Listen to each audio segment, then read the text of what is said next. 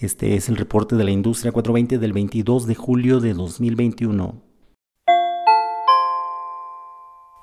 En Estados Unidos, la compañía Amazon comenzó a hacer cabildeo en favor de la legalización del cannabis a nivel federal. Amazon se registró ante el Congreso estadounidense como cabildero, lo que significa que invertirá recursos económicos para impulsar el avance de políticas públicas en pro del cannabis y que éstas sean aprobadas por el Poder Legislativo. Semanas atrás, Amazon anunció que ya no incluye el THC en las pruebas de dopaje de sus trabajadores y ahora se ha convertido en la empresa más grande en apoyar directamente la legalización del consumo adulto a nivel federal. Mientras tanto, el Senado estadounidense se prepara para discutir en septiembre una propuesta de legalización que quitaría el cannabis de la lista de sustancias prohibidas, para abrir la puerta a que las compañías productoras tengan acceso a servicios bancarios y a la creación de un nuevo impuesto federal al consumo.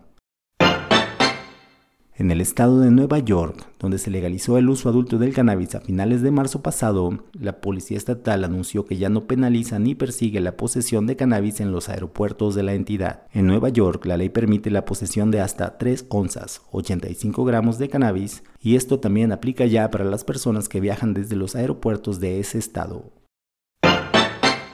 La compañía canadiense Flora Growth, que cuenta con una gran operación de producción de cannabis en exteriores en Colombia para productos de uso medicinal y uso industrial, dio a conocer que tiene planes para cambiar su base de operaciones de Toronto a Miami durante el primer trimestre de 2022. Flora Growth anunció que sus nuevas oficinas corporativas estarán localizadas en el distrito financiero Brickell en Miami.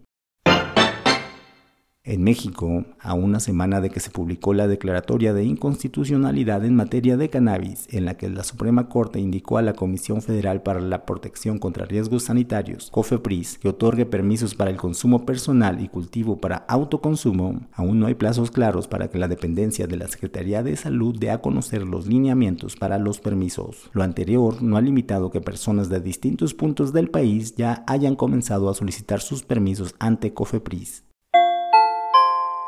Escucha el reporte de la industria 420 los lunes y los jueves en las diferentes plataformas de podcasts. Encuentra información sobre la cadena de valor del cannabis en el mundo en industria420.com y no olvides suscribirte al newsletter.